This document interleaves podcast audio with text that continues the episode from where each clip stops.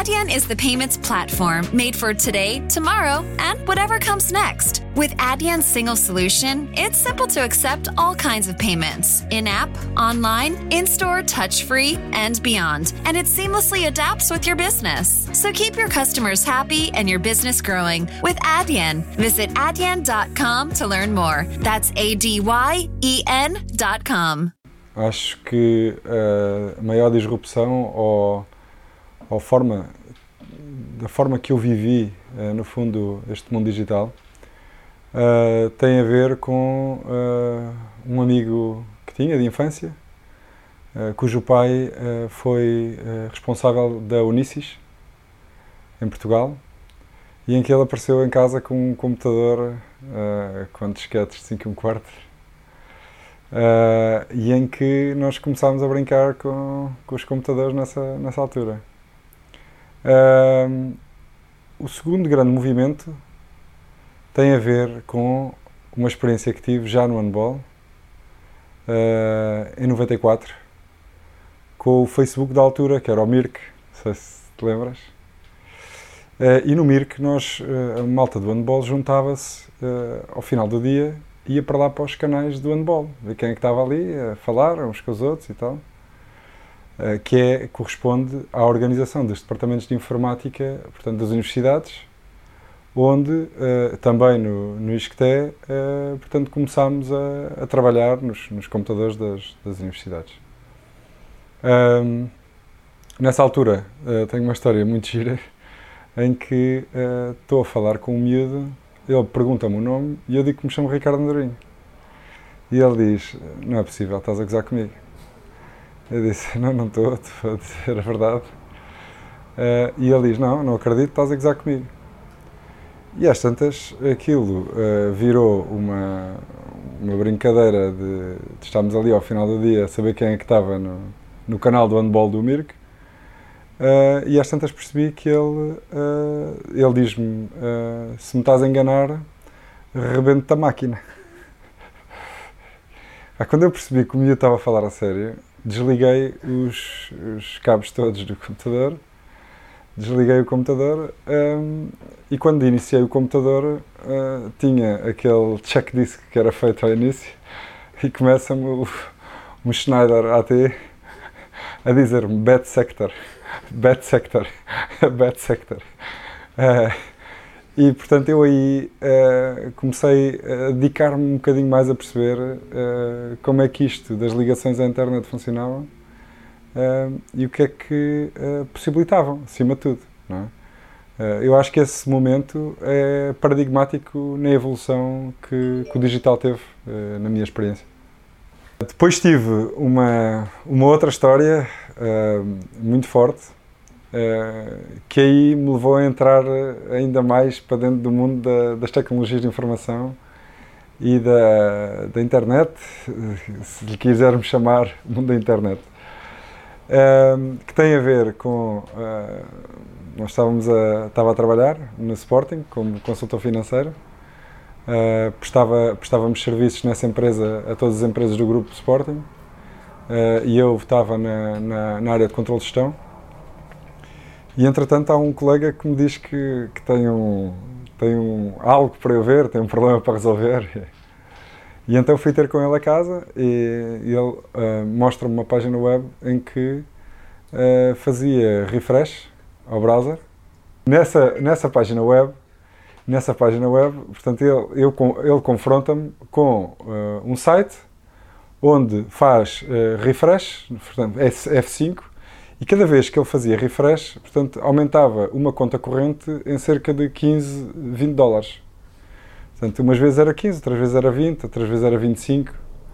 Um, pá, e realmente aquilo uh, mexeu muito com, com a cabeça. Uh, ele dizia que estava rico e eu dizia que ele tinha um problema para resolver. e foi uma divergência muito grande de opiniões, portanto, nessa, nessa altura. O que é que eu percebi nessa altura também? Estamos a falar já cerca do ano 2002, 2003. Estamos a falar em 2002, 2003. Uh, foi quando uh, apareceram uma série de fraudes uh, na internet, portanto já as havia há o caso Napster e há o caso uh, Kazaa. A indústria da música ainda não estava organizada como hoje a conhecemos. Andavam muito na moda os sites de transferência de ficheiros peer-to-peer. Uh, e então o que se passava nesse, nessa, nessa experiência que depois acabei por, por estudar a fundo uh, é que os, os sites indexavam sem perceberem, ou seja, os sites indexavam todos sem se perceber a origem, o domínio e a relação do domínio com o hosting. Então, o que se passava, ainda hoje existe, portanto, isso ainda é possível uh, utilizar-se esse mecanismo. Portanto, há um site que é muito conhecido a nível mundial que se chama ClickBank. E a ClickBank o que faz é divide uh, o revenue dos sites entre os domain owners, portanto, quem detém o domínio, e quem detém a página web, portanto, o host desse, desse, desse domínio, ou desse, desse endereço, digamos assim. É? Portanto, isso é uma realidade. O que se passava é que sites que eram fraudulentos indexavam nos primeiros resultados da pesquisa do Google. Hoje, um mecanismo quase impossível de acontecer.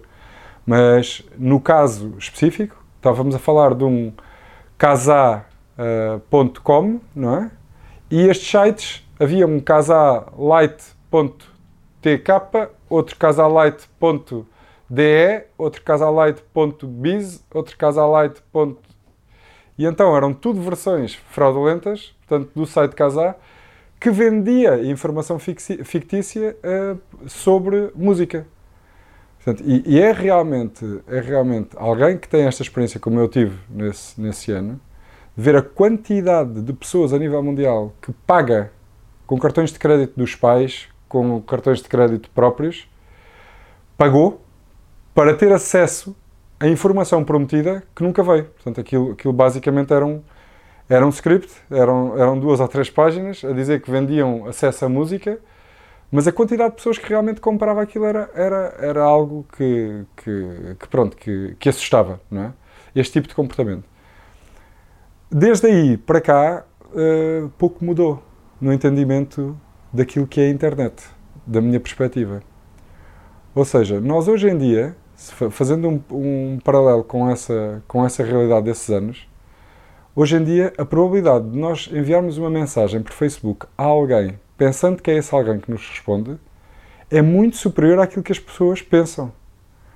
Ou seja, eh, hoje em dia a segurança informática está de tal maneira eh, desenvolvida ao mesmo tempo que o hacking também está de tal maneira desenvolvido. E então, para qualquer sistema digital, nós temos uma, um proporcional esforço de acesso a essa informação. Uh, não é por acaso que uh, o início do hacking nos, nos Estados Unidos e, e, quem escreveu sobre o hacking uh, defendia que, é, que a informação era li é livre, que a informação é livre e que a informação deve fluir. Portanto, então, se a informação deve fluir, onde é que ela está que eu vou lá buscá-la, não é? Portanto, esse era um, um, princípio. E eu sou muito defensor do, de quem promove o ethical hacking e uh, aquilo que é, no fundo, o conhecimento para se perceber o acesso à informação. Uh, na Federação de Handball de Portugal, onde tenho responsabilidade, uh, nós fiz um projeto, portanto, com, com outra pessoa internamente, para colocarmos uma federação desportiva a respeitar o RGPD, portanto, aos dia com a complexidade que tem organização de uma federação e onde uma federação tem muitas vezes que tratar uh, informação uh, que os próprios miúdos praticantes uh, de handball, essa informação não está em lado nenhum. Portanto, é, são menores, não está a informação guardada num sítio seguro online e por isso é, são precisas autorizações para que esses, esses jovens possam fazer parte dos processos administrativos da Federação, inscreverem-se em jogos e poderem participar nas provas. E por isso, esta área da segurança informática e uh, o acesso aos dados, o trabalhar em seus dados, o vender esses seus dados, que é uma prática muito comum até, até aos dias de hoje, uh, em termos daquilo que é informação relevante para as empresas comprarem outras empresas, etc., etc., Portanto, eu acho que este, eh, este novo regime de proteção de dados vem, por um lado, proteger mais os, os cidadãos e, por outro, vem pedir às empresas que tenham responsáveis internos que lhes permitam, portanto, salvaguardar os seus dados e a forma como se acede a eles. Há uma enorme iliteracia digital e nas empresas portuguesas é gritante. Nas empresas é gritante por variadas razões. Eu costumo dizer que as empresas em Portugal são ineficientes por duas razões fundamentais. Uma é porque pagam demasiado aos acionistas têm um payout, um dividend payout muito elevado.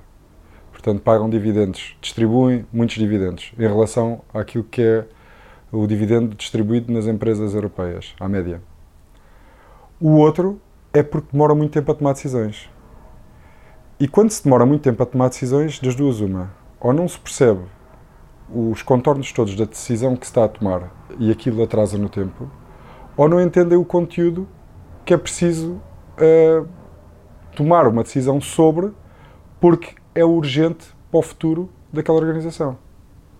A internet e a forma como a empresa se expõe na internet e no digital é algo que vai ser dramaticamente importante no futuro das organizações.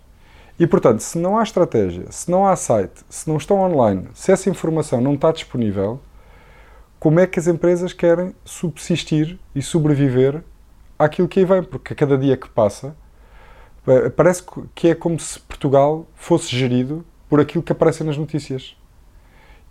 E parece que o que é importante para as empresas são os indicadores que aparecem nas notícias da televisão. Há um mundo gigante uh, à parte das notícias da televisão e dos canais uh, ditos generalistas que está a acontecer e que muitas empresas ainda estão adormecidas para ela. Portanto, eu diria que a grande, o tecido empresarial português é composto por 90 e muitos por cento de pequenas e médias empresas e eu diria que desses 98% de pequenas e médias empresas nós teremos aí umas, uns 80% ou 70% de empresas que têm uma forte literacia, literacia digital ou que não estão despertas para uma realidade que já não é de hoje, que já, que já está a ser vivida por empresas altamente competitivas aqui há uns anos a esta parte. O que acontece uh, nas empresas portuguesas, perante a realidade que eu tenho da MBU Intelligence e daquilo que é a experiência dos, dos nossos clientes, vai um pouco no, nesse sentido. Ou seja, a almofada quentinha que o Luís Rasquilha uh, fala é a almofada quentinha do decisor. O decisor não tem pressão para decidir. E ao não ter pressão para decidir porque o salário dele vem ao final do mês, ao não ter pressão para decidir sobre estas matérias, prefere não arriscar. Nunca ninguém foi despedido por ter comprado IBM. Esta expressão e a almofada quentinha são paradigmáticas em, uh, nas avestruzes, não é? que põem a cabeça debaixo da terra e não querem ver o que é que está a passar à volta delas. Portanto, isto para justificar a, a falta de literacia uh, digital no, no, no, nosso país.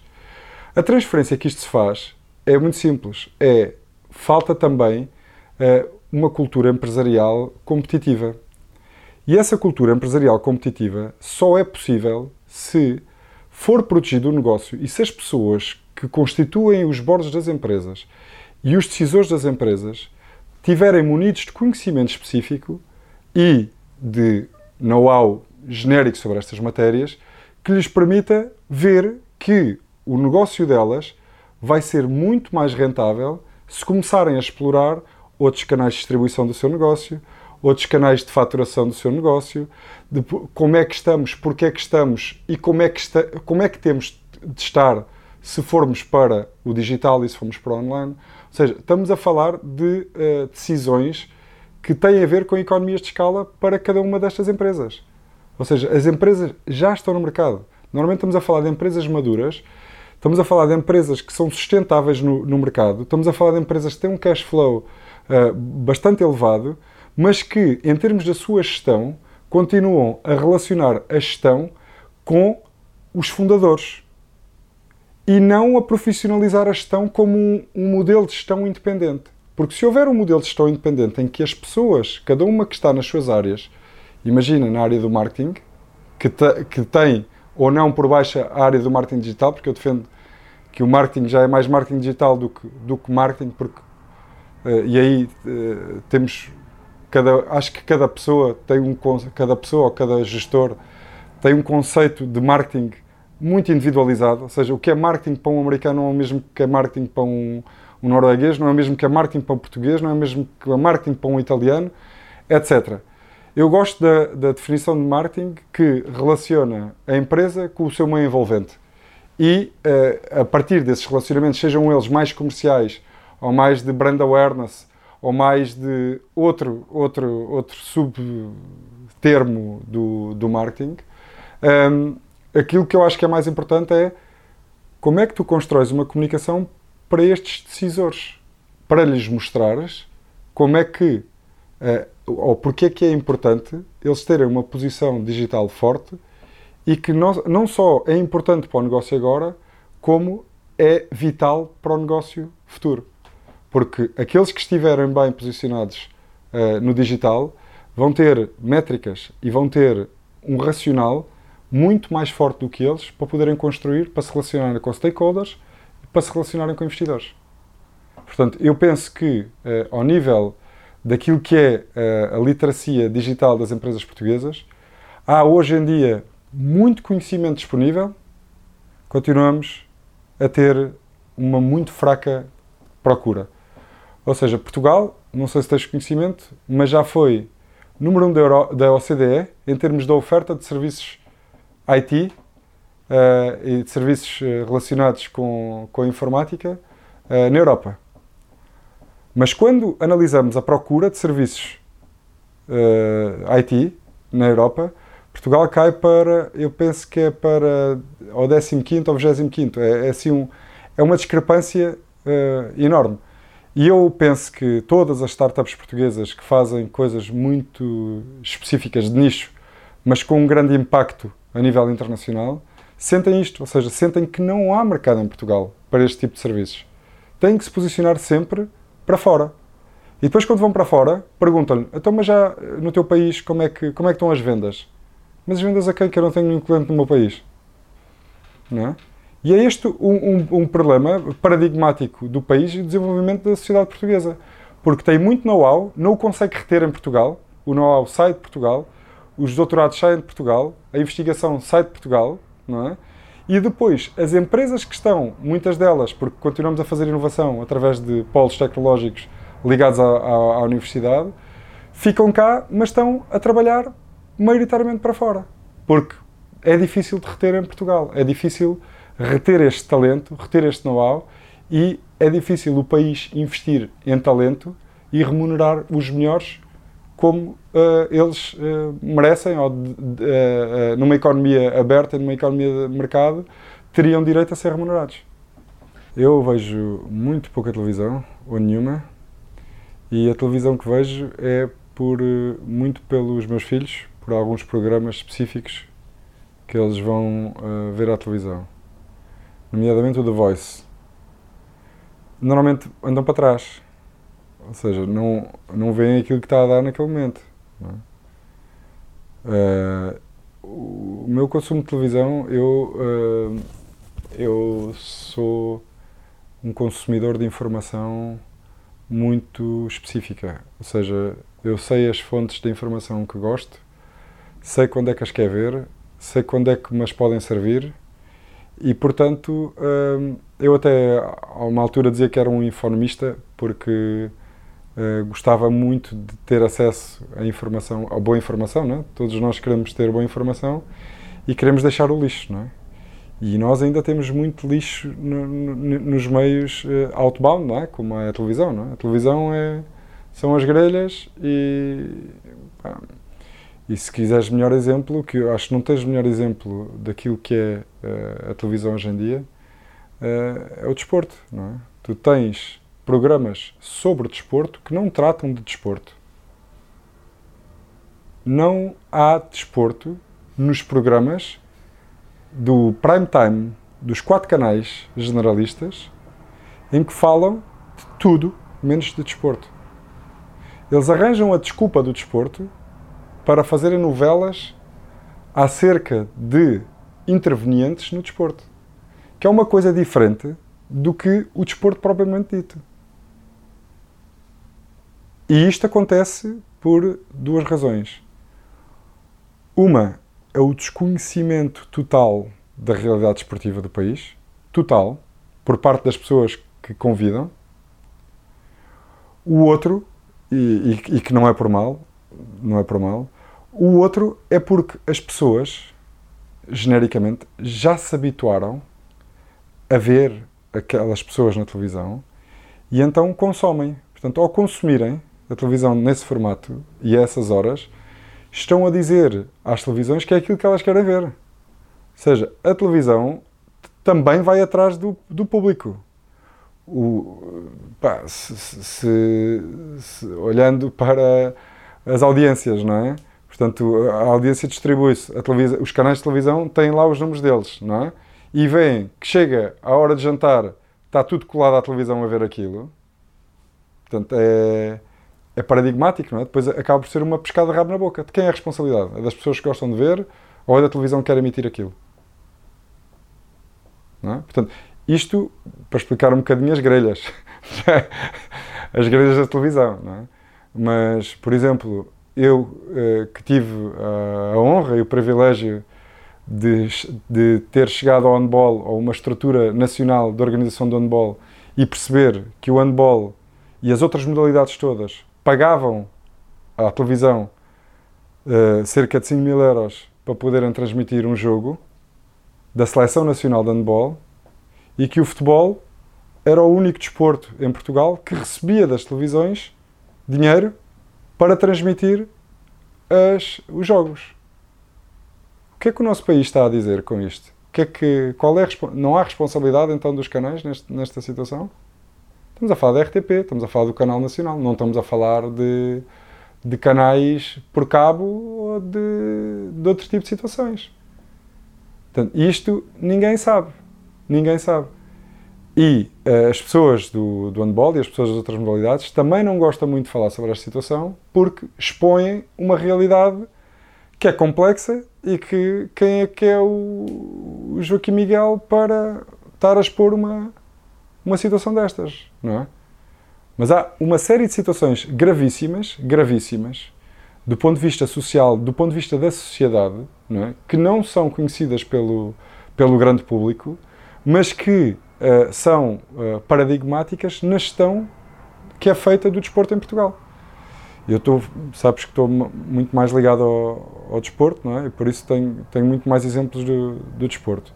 Como sempre, o handball demonstrou que consegue dar respostas incríveis. E neste momento, com pouco tempo de, de, de, de Handball TV, nós temos uma procura imensa para transmitirmos handball em Portugal, temos um público altamente fidelizado àquilo que é a Handball TV e colaboramos com a ajuda dos principais uh, clubes e de outros clubes que não são os principais clubes que investiram no digital e que neste momento também têm televisões uh, web próprias.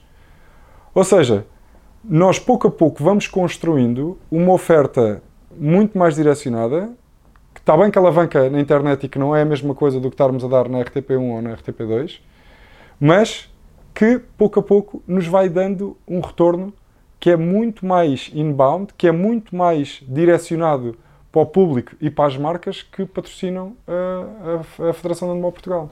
Bom, eu não sou ninguém para falar sobre o jornalismo, uh, não, independentemente de fazer as minhas análises, não é?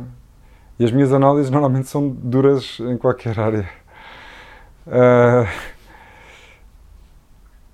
mas o que, o que eu acho que se passa com o desporto não é. O, jornal, o jornalista desportivo é a mesma coisa que o dirigente desportivo. Que é a mesma coisa que o, alguém da logística de um clube desportivo. Que é o mesmo que alguma coisa do presidente de um clube desportivo. Que é a mesma coisa que o desporto é das poucas indústrias no, no país que não está organizada. Ponto. Ou não estar organizada, ou não estar organizada por uma série de motivos. Uh, se eu te perguntar onde é que está.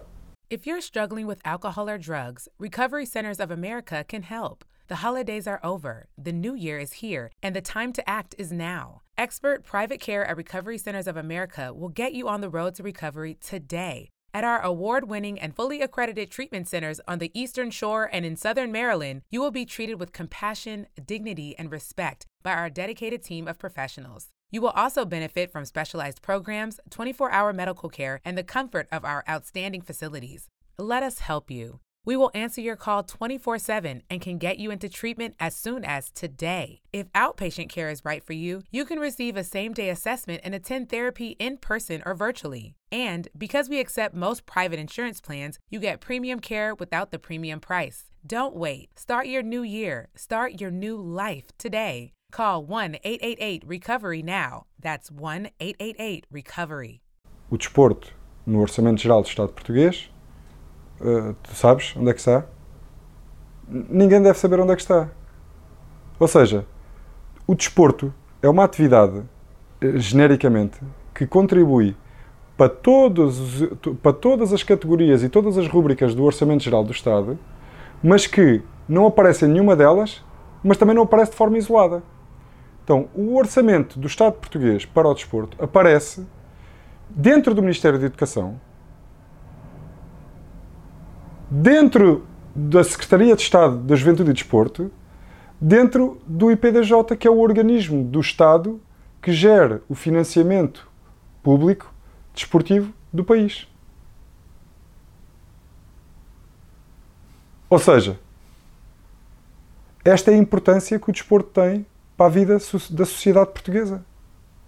Em que o Ministério das Finanças não está preocupado com o desporto, porque são migalhas que representa no Orçamento Geral do Estado, em que o, a, a, as pessoas e a, os, os, os, gestores e os, os líderes do, do, Instituto Português da Juventude e do Desporto não conseguem ter capacidade negocial exatamente porque, eh, porque têm uma pequena, pequeníssima fatia do orçamento para gerir e para fazer política desportiva e para desenvolver clubes e para desenvolver atividades desportivas. E então perde-se um bocadinho este equilíbrio negocial entre todas as outras áreas da economia e o desporto.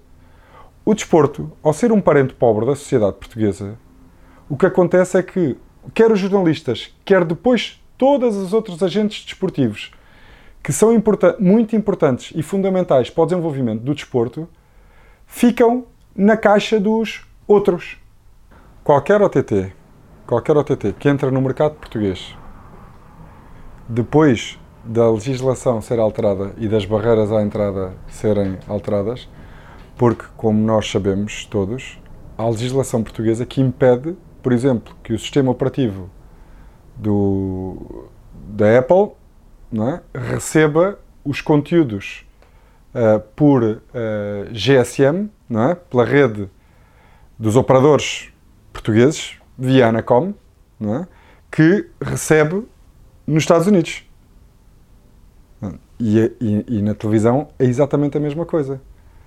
Quando essa barreira à entrada das OTTs for quebrada e, e houver soluções para o desporto OTT, não, não há dúvidas do que é que vai acontecer a canais específicos de, de desporto.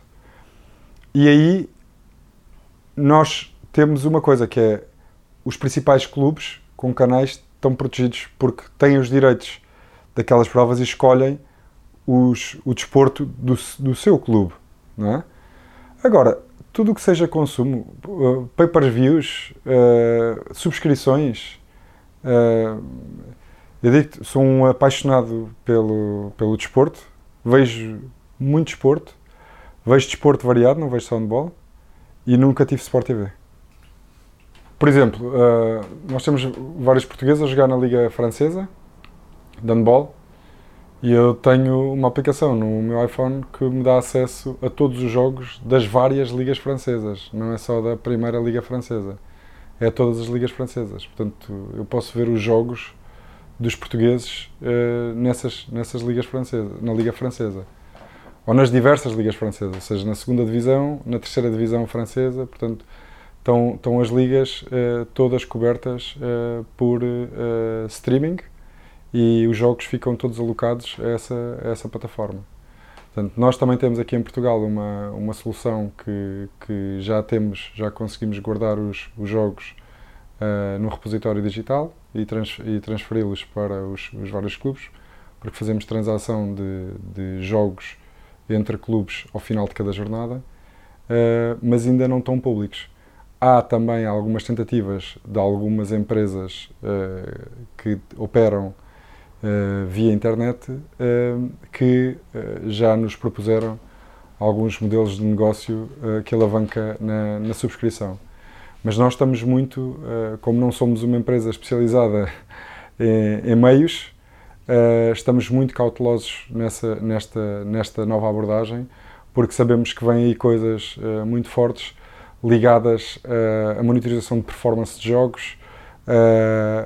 por exemplo, empresas como a Sports Radar e a Performance Group, que estão a fazer análises para ligas europeias uh, sistemas de monitorização uh, de vídeo que carrega-se num botão no início do jogo e carrega-se no outro botão e o jogo fica todo recolhido estatisticamente uh, com análise para todos os players e por isso nós estamos muito expectantes em relação àquilo que vai ser o próximo ano, os próximos dois anos em relação a esta matéria porque como alguém com responsabilidade no desenvolvimento da modalidade no país o que nós queremos é que o handball chegue a, mais, mais sítios, não é? seja consumido por mais pessoas e que as pessoas na rua não tenham aquela sensação uh, que, com que eu sou confrontado normalmente, que é epá, quando tu jogavas eu via handball, quando os jogos saíram da RTP2 nunca mais vi handball,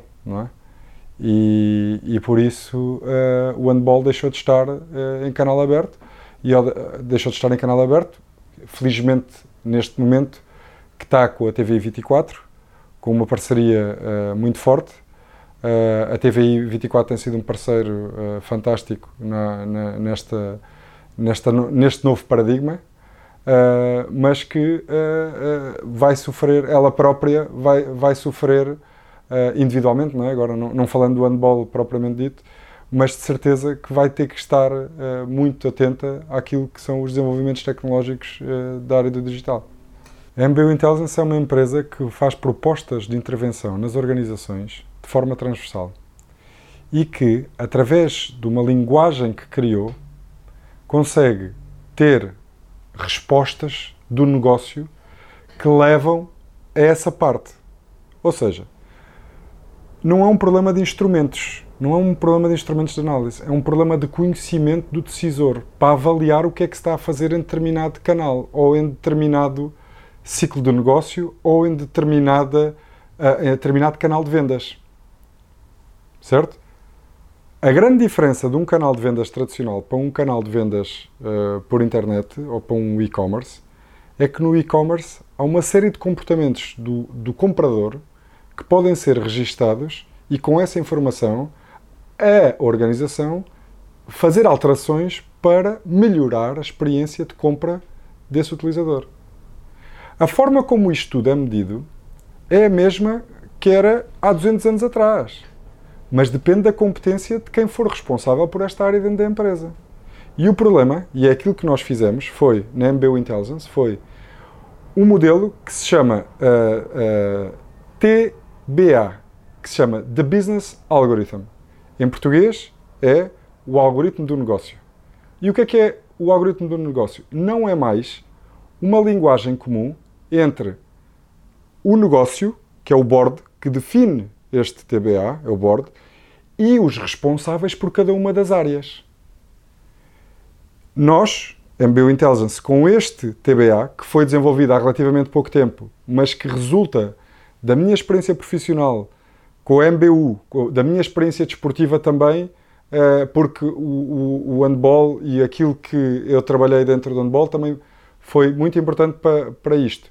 E fundamentalmente a experiência dos, dos, dos clientes da MBU levaram-nos a utilizar um, um modelo de caixas em que nós com aquelas caixas conseguimos falar com qualquer negócio de qualquer área.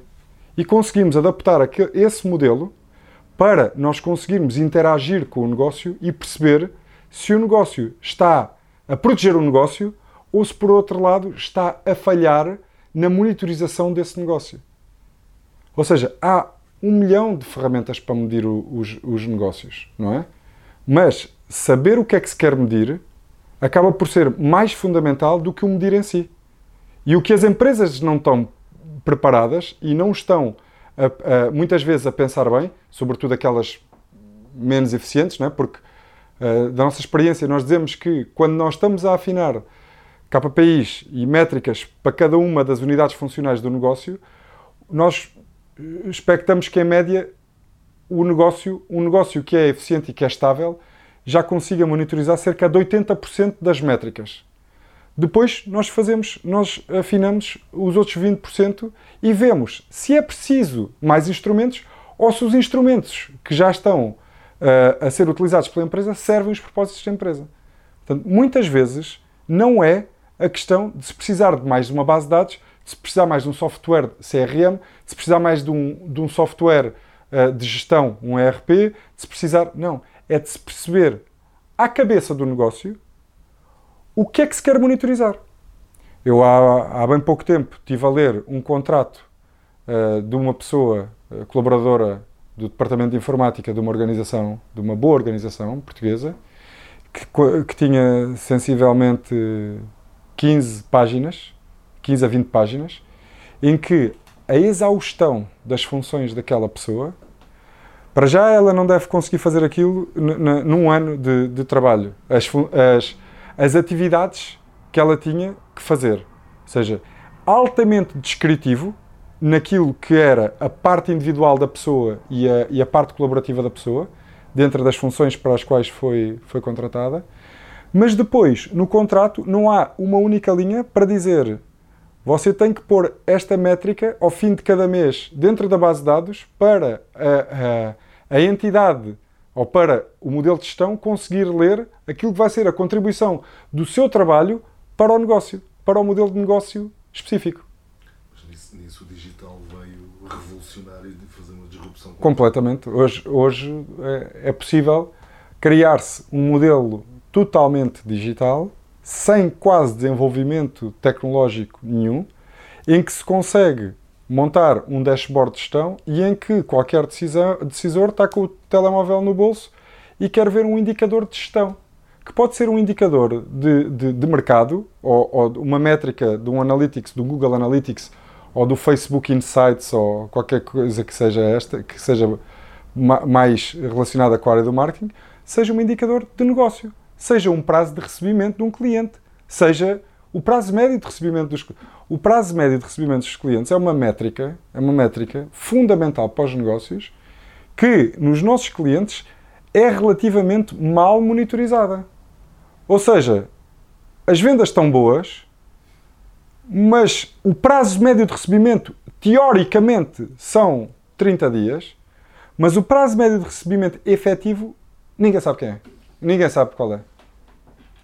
Ou, ou, seja, a empresa quer receber a 30, mas se calhar não está a receber a 30. Está a receber a 45, ou está a receber a 20, ou está a receber a 52.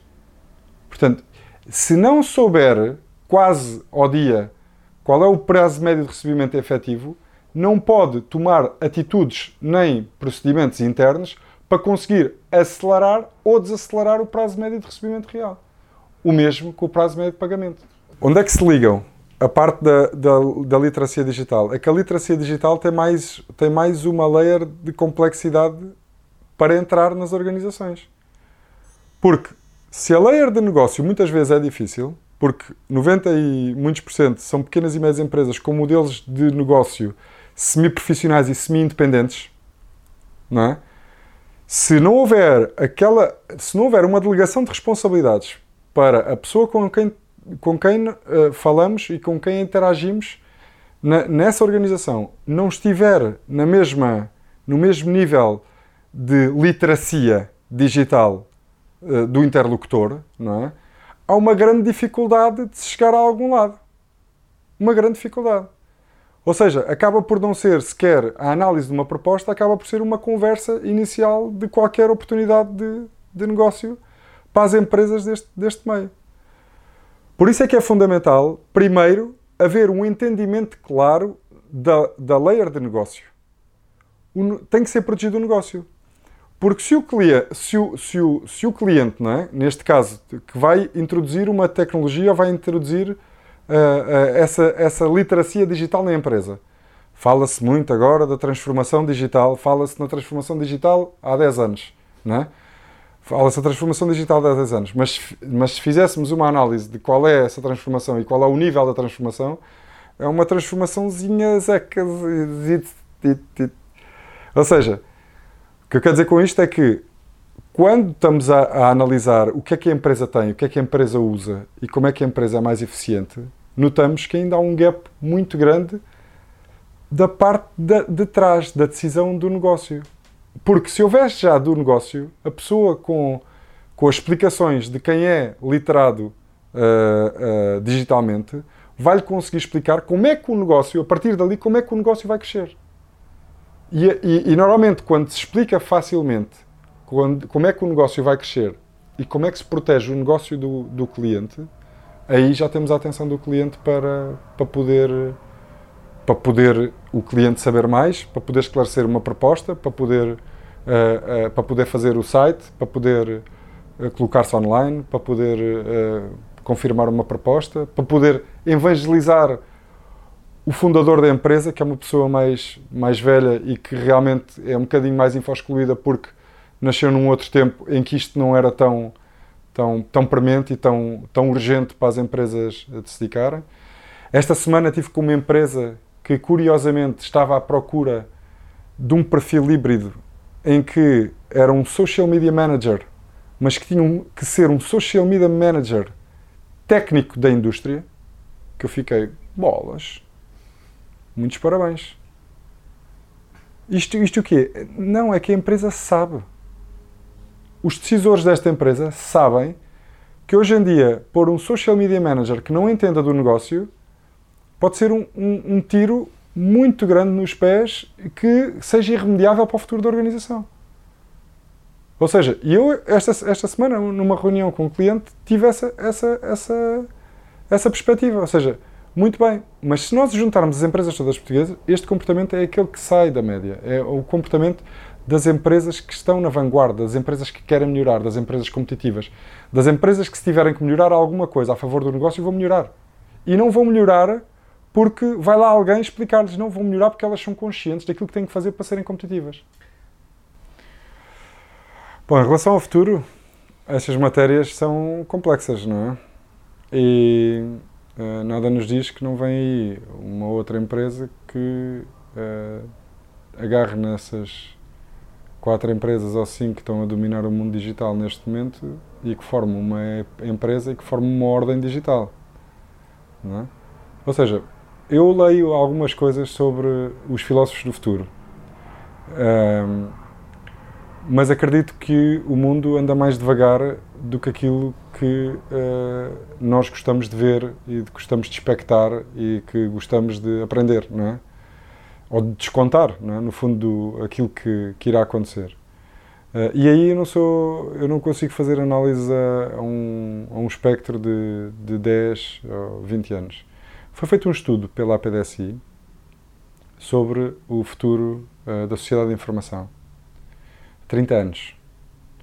Ou seja, e então a forma como se. Uh, e foi, foi, foi brilhante, eu até convidei, uh, não sei se, se convidei para, para ir lá, a apresentação do estudo, uh, mas o estudo objetivou-se através de uma conversa entre um robô e uma pessoa.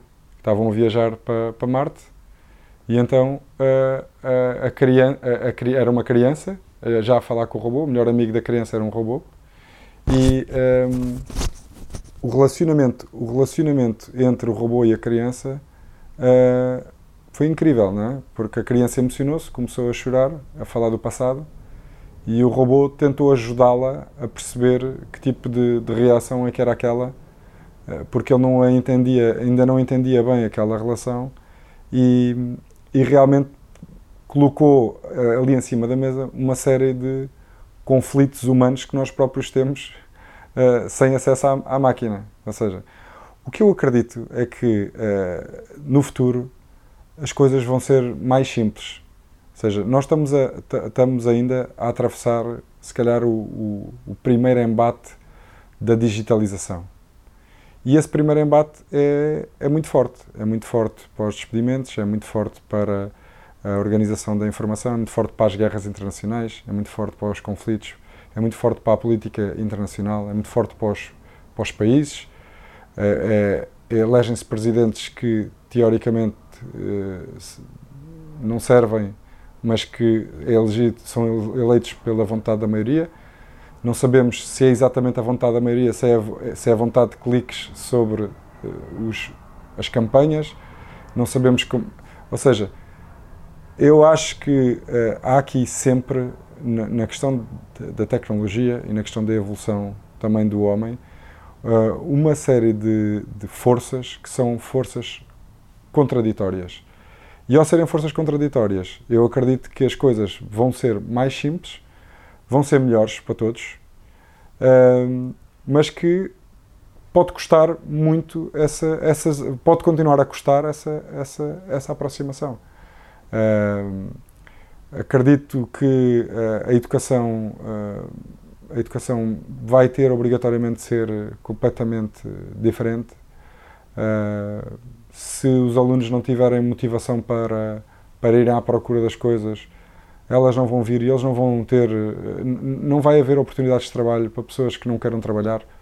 Ou seja, eh, eu vejo, eu vejo, eu vejo o futuro um bocadinho separado daquilo que é a parte tecnológica, digamos assim. Agora, vamos, vamos começar a ser humanoides? Vamos. Vamos começar a ter chips para tudo? Vamos. Vamos começar a utilizar eh, peças de outros com maior frequência? Vamos seja, os transplantes hoje de, que existem para salvar vidas, não é? Já são um bocadinho, são um bocadinho humanoides, não é? Não é dele. Está bem que é natural ainda, ainda é biológico, não é? Pá, mas uh, há, há, projetos, há projetos a nível internacional de chips que substituem as funções de órgãos dentro do organismo de uma pessoa. Se, se os chips forem eficientes e se não se contaminarem, não é? Ah, eu tive um amigo que que sobreviveu a uma operação em que assinou todos os papéis para, para pronto para, para morrer, não é? Uh, sobreviveu à operação uh, e só depois é que me contou a história de como é que tinha sido tudo. E contou uma história dois, dois dias depois. Uh, e foi, foi um ato de amizade gigante da parte dele, porque aquilo que ele me contou uh, está no limite do entendimento daquilo que é a vida. É? E quando nós estamos confrontados com o, com o entendimento daquilo que é a vida é? e dizemos que podemos ir embora amanhã e que ninguém nos consegue explicar, o meu filho tem perguntas que, que não, faz perguntas aos oito anos que uh, é, são realmente mostram realmente aquilo que é a curiosidade das crianças, uh, mas que mostram também o desconhecimento que os humanos têm sobre, esta, sobre estas matérias. Portanto, a tecnologia, sem dúvida, que é um facilitador de muita coisa, quando utilizada no bom sentido, e é uma arma, uma arma letal pior que uh, o plutónio e pior que as, as, as, armas nucleares, não é? Se utilizada no mau sentido, não é? Já tivemos, uh, hoje, hoje, ao dia de hoje, temos o terrorismo nos, nos Estados Unidos feitos, não é? O terrorismo que hoje em dia os Estados Unidos estão a experienciar não é via Médio Oriente, não é? É, é via é, dentro dos Estados Unidos, é interno, é um, é um, terrorismo interno, não é? Estes packages não são enviados pela, pelo, pelo Médio Oriente, por ninguém do Médio Oriente. Eles ainda, se calhar, vão encontrar uma forma de dizer que aquilo é da Al-Qaeda, não é? Mas, mas a realidade, a realidade é outra não é? E é, e é isto, é isto que vai acontecer no futuro. A sociedade vai ter que estar preparada para choques sociais gigantes por via da tecnologia. Quais são e como é que a sociedade vai estabilizar, ou se vai estabilizar destes choques, eu não sei. Mas a recorrência destes choques vão sendo cada vez maiores se não estamos, se não estamos preparados para este choque pequenino, que pá, os choques que vão aí vão acontecer mais rápido e vão ser ondas maiores.